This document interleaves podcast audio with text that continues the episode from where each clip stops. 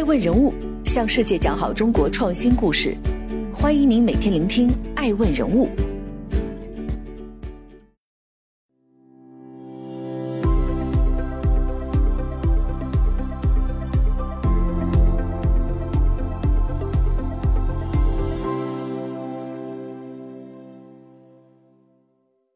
This is a global electric vehicle brand with high performance in collaboration with Volvo and Geely. Focus on safety of, is, of course, mm-hmm. paramount, uh, and I think that's a that's a key attribute that we, of course, we we, we draw from from Volvo, the manufacturing facilities and, and you know, mm-hmm. sort of economies of scale that we share, being part of the broader Geely group adhering to design concept of sustainable environmental protection can Polestar point the direction for the industry and lead the future of electric vehicles. Uh, that was sort of part of the role of Polestar was to sort of be a brand that almost pushes the boundaries and, and, and things, like does something new. Um, and that's sort of in the way where the Polestar name comes from. It's a, it's a you know, the North Star, the guiding star mm-hmm. that sort of sets a direction. Facing the challenge of a dynamic market, how does Polestar go from Polestar Zero project to breakthrough? Next, the conversation between IASC leaders and Nathan Forshaw, president of Polestar China and the Asia Pacific, continues. You know, we've announced Project Zero, which is um, we want to be the first company to produce a carbon neutral car by 2030, mm-hmm. which is is hugely uh, challenging and complex. The traditional automobile industry suffered greatly from the COVID 19 epidemic in 2020. The scale of the electric car industry is developing rapidly. According to relevant data, the global sales volume of electric vehicles was 3.24 million this year, with a penetration rate of 4.2%, and new forces in vehicle manufacturing continue to swarm in. In April 2021, Polestar announced that it has received a long-term financing plan of 550 million US dollars, which is greatly beneficial to the acceleration of product development and technical capacity before launching several new cars. In order to expand the gradually refreshed Chinese market, how will Polestar insist on the concept of sustainable development throughout and still stand out in product design? What makes Polestar's precept distinctive? What are the new trends of the electric car industry in the future? We went to Shanghai with these questions to have a profound dialogue about electric vehicles with Nathan Forshaw, the president of Polestar China and Asia Pacific.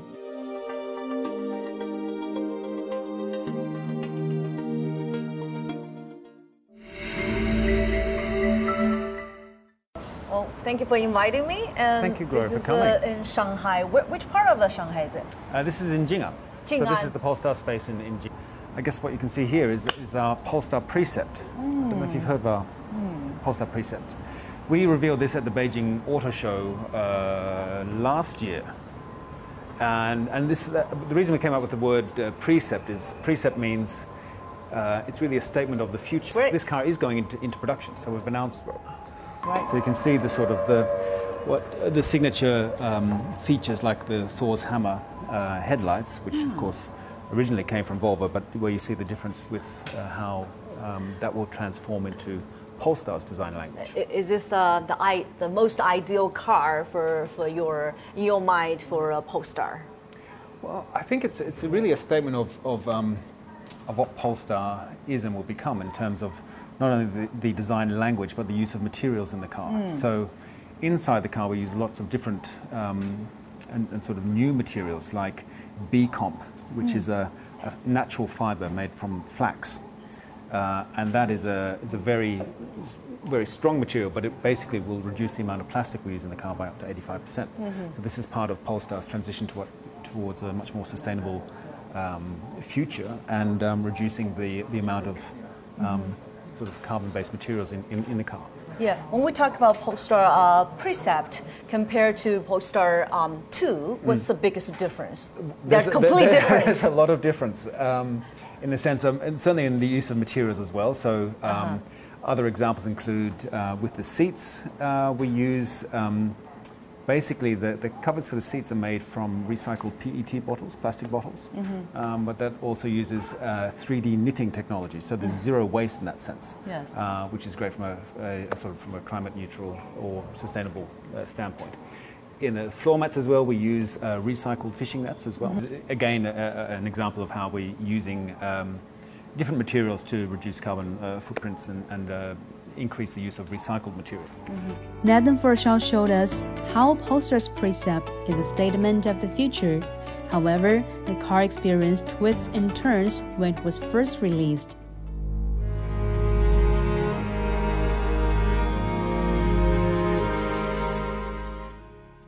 Today, there are so many more important questions and topics than show cars or glamorous industry get togethers. We do not want to pretend that we can just quickly get back to normal, play the show must go on. Polestar has shown the manner of a true international brand in spite of the terrible news. In September 2020, Polestar Global CEO Thomas Ingenlath officially announced at the Beijing Auto Show that Polestar Precept will begin mass production in China. Polestar hopes that people can feel the changes of automobile industry, which exactly shows Polestar's core concept of sustainable development. Well, here I, I, I want to say congratulations Carl, because on April 15, 2021, Polestar announced it had raised 550 million US dollars and investors were all going in for the long term.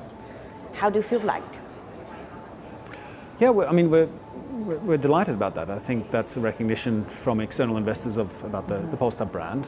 It's a reflection of our growth ambitions, not only in in Europe but also in North America and in Asia Pacific. Uh, and I think that's it's a recognition of Polestar and, and who we are and what we stand for and what we've what we've achieved in a relatively short history. Um, and with that, of course, there's that, that expectation of growth to come, which I think is, is wonderful. And I think that's not only recognition from those external investors that we have now, but also consumers. Yeah. How do you think Polestar staying humble by being favorited by capital market?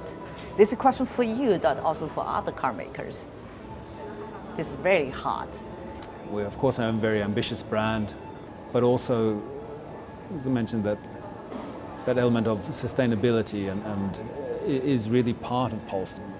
We have a real sense of purpose uh, in making this happen. Um, and, and, and I think that grounds us in that sense, coming back to something being grounded in reality.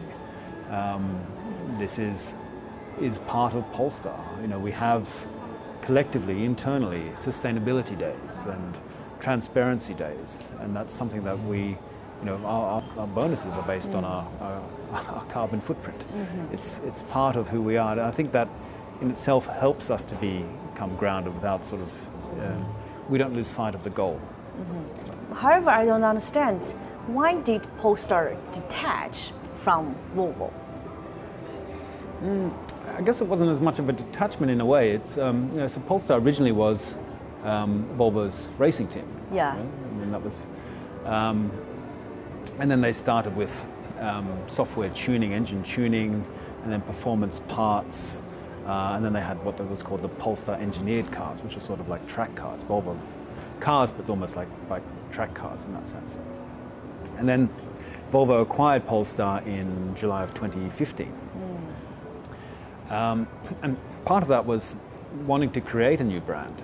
Uh, that was sort of part of the role of Polestar was to sort of be a brand that almost pushes the boundaries and, and, and things, like does something new. Um, and that's sort of in a way where the Polestar name comes from. It's a, it's a, you know, the North Star, the guiding star that sort of sets a direction. Uh, and that allows us, being a, a uh, our own brand, an independent brand, to do things um, uh, and, and, and sort of push those boundaries, such as when we published our life cycle assessment in terms of how much carbon it takes, how many tons of carbon it takes to produce the Polestar 2. Uh, and we'll further develop that with uh, you know, publishing all the amount of recycled materials that we use and trace materials in, in our cars.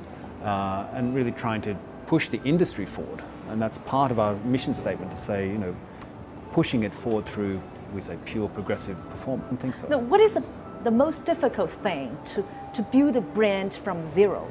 I mean, of course, any new brand, I mean, of course, uh, goes through that. I mean, it's, it's really establishing um, uh, the Polestar brand and what it, what it stands for. And I think, you know, we, uh, I think, have, have done that very well. We've really, I think, we are a design-led brand, and, and, and that, that has really come through. And I think people have really appreciated our design and that attention to detail that we have from a, uh, in our design language, not just with our cars, but I think, as you can see, within the spaces. Um, that level of detail is something that is, is, is, um, is very much Polestar. In Nathan Forshaw's view, Polestar's mission is to become a new brand of original vehicles, becoming a pioneer in new energy vehicles brands with innovation. Polestar is aimed at creating an extraordinary future with sustainable and guaranteed development. Saying goodbye to ordinary is Polestar's mission statement. Well, I think that, that the Polestar One was a sort of a statement of, the, of, of Polestar and the brand and our position. Sort of that Yeah. was more of a halo car, in, in that sense. Very low volume car, carbon fiber reinforced polymer uh, body. Um, it's the first and only plug-in hybrid that we make, and every other car from that point is a, a pure electric car. The Polestar 2 is the sort of the entry-level car. Can you tell me more interesting stories about the car? Yeah. Yeah, well, I mean, this this is the what we call an atelier table um, that we have in all of our spaces or showrooms. This comes from sort of um, tailors, you know, that design suits and yeah. things like that. So that was sort of the concept. Bas- basically, um, we are also a very design-led brand. Too many um, options uh, for Well, we should see the different colors as Hmm. well, but looking at the different combinations, and then it's using uh, this here combined with uh, different RFID things. So when you configure the car and you place these different color um, uh, samples and the interior and the, the sort of the different attributes on, on the table, then that configuration will appear on the screen. You can, So for con- consumer, uh, can we have a personalized uh, Polestar? Yeah, I mean, these, these are, this is, I guess, the color palette that you can choose from, and then the different combinations of the interior and, and sort of the different, um, uh, you know, whether you want to choose what combination best suits your needs and tastes. Yeah. Um, perhaps going forward, we're looking at uh, other ways that we will be able to personalize the Polestar 2 for people as well. Uh, can I guess if I walk into Polestar? Yeah. Usually people are expecting, you know, a sense of technology or luxury, Mm. but here's different. Well, I'd like to say I think it's a combination of all three. Nathan Forshaw told me that many design details of a poster takes into account the consumer's experience and feelings. In the booming commercial age, high-end vehicles with quality and uniqueness is becoming a favorite of the industry because it represents the pursuit of taste. Polestar is such a brand which is pure, progressive, and performance. On the basis of maintaining the high performance of vehicles, the minimalism design concept, the brand position of environmental protection, the emphasis on style, as well as the courage to break through, all set a new benchmark for the electric vehicle industry. So it's, May I ask the price of the new uh, uh, total of the three product products? Because we are going Starts to a wider cycle faster, right? 252,800, uh, including the, the subsidy. So the price is getting more friendly, economical. Yes, yes. It's- exactly. It broadens the appeal, but it doesn't change any of the, the great features that uh, you have with the Polestar. We- know the Tesla has entered the Chinese market for many years and finally found a breakthrough. We hope to turn. Do you hope to turn Polestar into the posh of uh, electric vehicles in China and set up the brand image like that? Uh, yeah, Polestar is a, is a luxury brand. Uh, and I think you see that reflected in the design language and our position of the, you know, of the brand in that sense. You see that, I think, uh, come through in spaces and all those different elements in, in that sense. Um, and with the Polestar 2, you have that broader appeal now as well, but um, uh, will, which will attract, I think, many different consumers in that sense. But it's, uh, it's yes, I guess, positioned as a luxury EV brand. And we see that as well from some of the awards that uh, the Where- Polestar 2 has won. 传说中特别安全、特别环保的 Polestar 就在我的身边。接下来我要带大家试驾体验一番。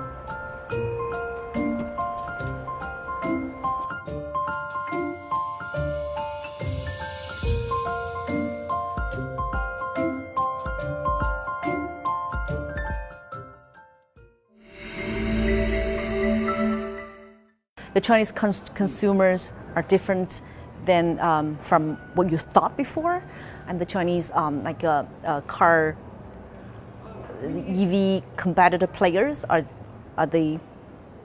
Who are they?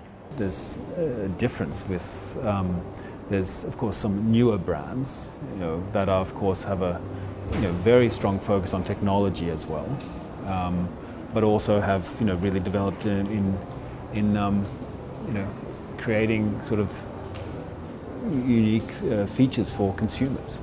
I think consumers in China are very demanding. Sort of as a general statement, I think like um, there's a lot of you you say early adopters in China, as in new technology.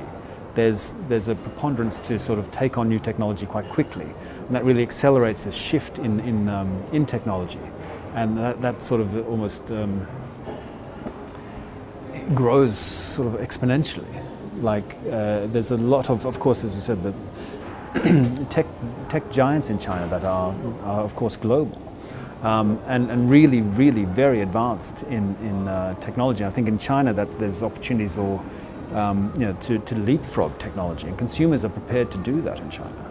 So it is the best timing. It is also the worst time because competitive. Very competitive. For EV consumers, for EV car manufacturers, for EV investors, this is the best. It, it, it is a it, well, it is a great time because there is that uh, real shift, this um, this tidal wave of change into electrification. Uh, so it's a, it is a great time. Yes, it's a very competitive time as well, but it's also China's a very large market. Crisis and opportunities coexist. At the world's largest new energy vehicle market, China has become a fortress that countless automobile companies compete for, which is common for Nathan Forshaw.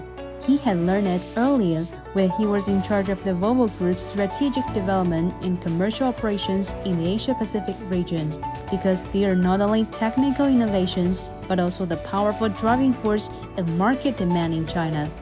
Let's talk about the Chinese market, uh, Chinese policy. That's interesting. Like we, we see, uh, uh, electric vehicles have transitioned from the policy driven Yep. to market driven. The reason I'm saying that because from 2020 to 2022, the subsidy standard will be reduced Yep. uh, by 10%, 20%, 30% for each preceding year.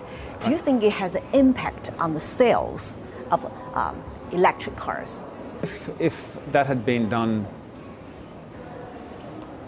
a few years ago, it probably would have had an impact, perhaps. But I think there's a number of things that I think, um, from a not only a policy standpoint, but um, will it, it continue to accelerate the demand for electric vehicles. Um, so I think the great thing is that uh, China has announced that uh, by 2030 they want to reach peak carbon emissions, which is hugely important in the sense that China making a statement like that means that I think uh, that means a lot of um, industries will gear towards uh, making um, those changes in order to reach that peak carbon emission. So from an EV standpoint, I think we'll continue to see then that shift into um, electrification or the demand from c- consumers into electrification. And manufacturers, of course, are gearing towards that now um, because that is, of course, a requirement then from uh, in order to reach peak carbon emissions and then be, become uh, climate neutral. So I think that coincides with the, the, the change in policies, but I don't see that as having effect on reducing demand for uh, EV cars. Polestar is a joint brand owned by Volvo Car Group and the Zhejiang Geely Holding Group. So as a result, um, I'm sure um, Polestar can enjoy the technical engineering uh, signature advantage of Volvo's car and also the Geely's group strong economics of scales. Can, what can you learn from the both sides? From Volvo, I think there's certain things that are, are become a natural part of Polestar, that sense of uh, safety. Uh, that's an important attribute in that sense, and you see that coming through in in um, in, the, in the Polestar cars. And there's lots of different features that we have in our car, really highlight those that that heritage of safety that we bring through, including things like a an inner airbag between the two front passengers. That, that's something that's quite unique, and I think all of these features, including the what we call our SPOC block, uh, it's the spatial partial offset collision block, which means, in technical term, if in the front-on collision means that, that the dampers and things wouldn't go into the cabin. But all of those things are, you know, part of Polestar. That that focus on safety of, is, of course, paramount. Uh, and I think that's a that's a key attribute that, we, of course, we, we we draw from from Volvo. And I think, as you say, with, with Geely, it's it's um, um, the manufacturing facilities and, and you know, sort of economies of scale that we share, being part of the broader Geely group, which I think is, of course, beneficial for for Polestar. What does the China's policy of peak carbon dioxide emissions and carbon neutrality mean? Nathan Forshaw said that he saw infinite business opportunities of electric vehicles. It means that all automobile manufacturers should approach the goal. The automobile industry will gradually transform from non-renewable resources to low-carbon energy structure based on clean energy and establish a new type of electric system based on new energy resources, among which electric energy will become the major trend of the car industry in the future. Polestar has the advantage to transform because it observes Volvo's safety requirements, ensures Geely's construction facilities and economies of scale.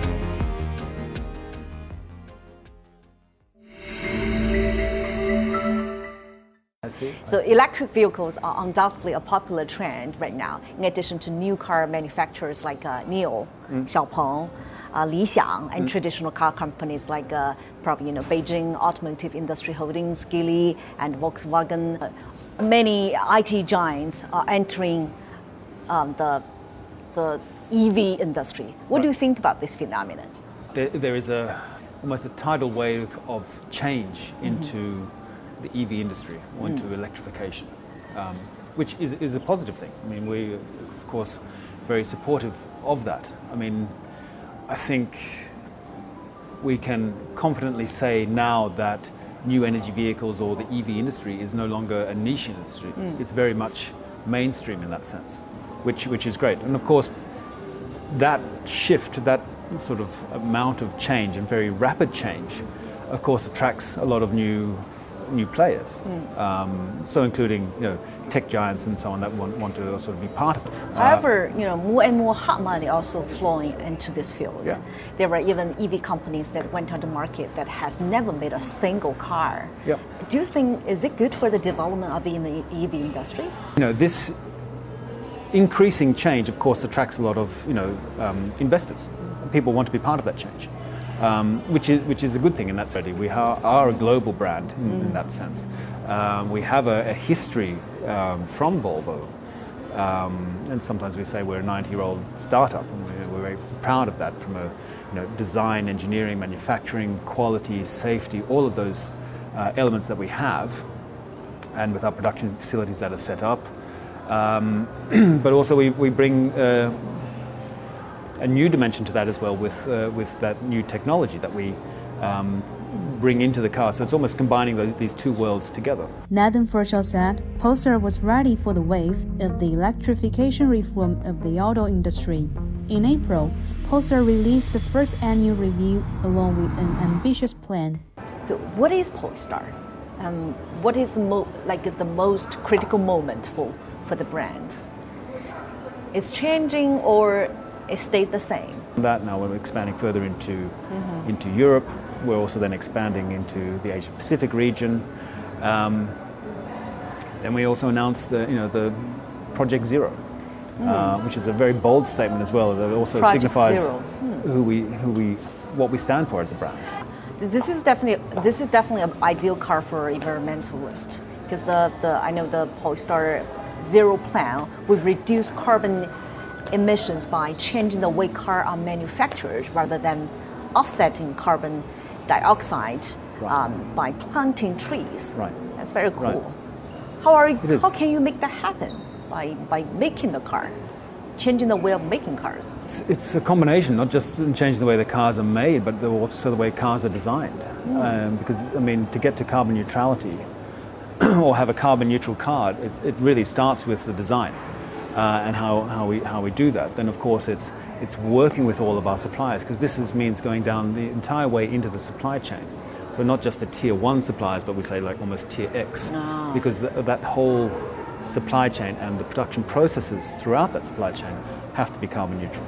And we do that with some of our suppliers now, so um, with uh, blockchain technology.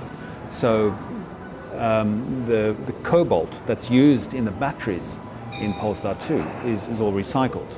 Um, but we need to trace that because you, you can't reach carbon neutrality without transparency. Transparency is very important. That's mm. why you know, we, we're very open with things like our life cycle assessment. But we mm-hmm. need to be able to trace that.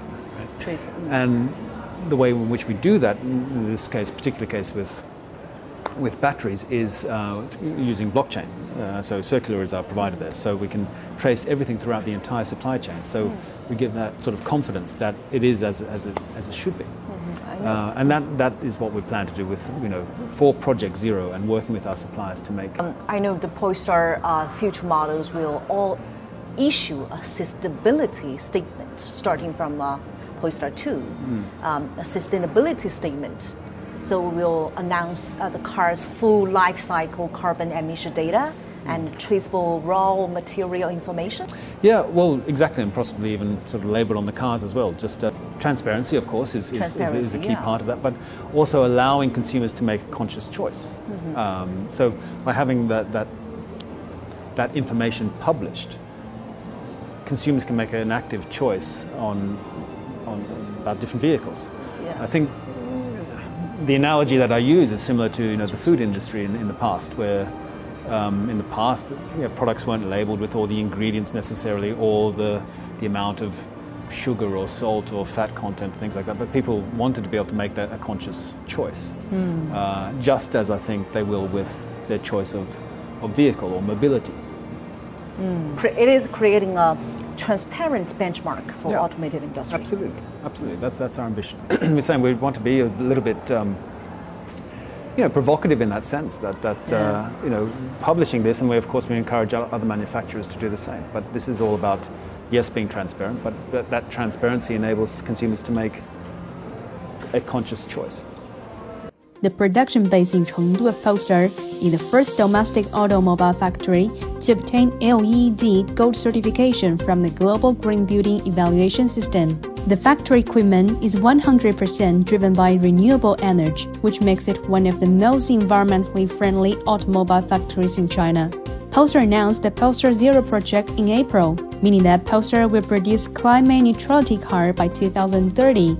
In Nathan Forshaw's view, sustainable actions have run through Polestar's business model, and sustainable development goals have become one of Polestar's most important directions. international brand, what's the key? What's the key? Like being recognized not by Chinese, not by British, right? Israeli. The brand values and attributes um, remain. I mean, this is the thing. Technologies shift. You know, um, I don't know. 20 years ago, would we have all thought that we're driving electric cars? Possibly not. But 20 years from now, 50 years from now, there'll be other technology shifts as well. But what is a constant, I think, would be a brand, and what that stands for. And I think you need to be true to that and maintain that. And that's really essential, I think, for all brands from any particular market, but how they enter others, of course, there's that. That is something. That is the, the core the value. of them. constant. Yeah, and that, that, those core values are very important. Constant core value. How do you foresee yourself in 10 years? In ten years, I. Uh, well, I see myself as, as being with with Polestar. What will Polestar look like 10 years from now? Ah, well, Polestar will be a, a truly global brand, uh, and we'll, as we are continuing to expand our global footprint. Uh, and I think in 10 years from now, we'll be recognized as, as the brand uh, that has absolute focus in terms of sustainability uh, towards zero emissions. By that time, we should have hopefully and successfully launched our Project Zero, which will be then the first carbon neutral car. I'm Nathan Forshaw, and I believe that electric vehicles are the path towards climate neutrality. Nathan Forshaw repeatedly mentioned in the interview that dreams will fade and it should be based on reality. The brand development path of Polestar indicates that the sustainable development advocated by Polestar is a beautiful blueprint based on realistic planning. In the communication with Nathan Forshaw, I saw his confidence in the reform of the new energy automobile industry and deeply felt his persistence and hope for sustainable development. We also look forward to great achievements of Polestar in global market in the future. Thank you for watching I Ask Leaders Influencing the World with Chinese Innovation. For further information, welcome to visit www.iaskmedia.com, China Daily, www.huaningshow.com, Himalaya FM, Capital Watch, TikTok, and so on. See you next time.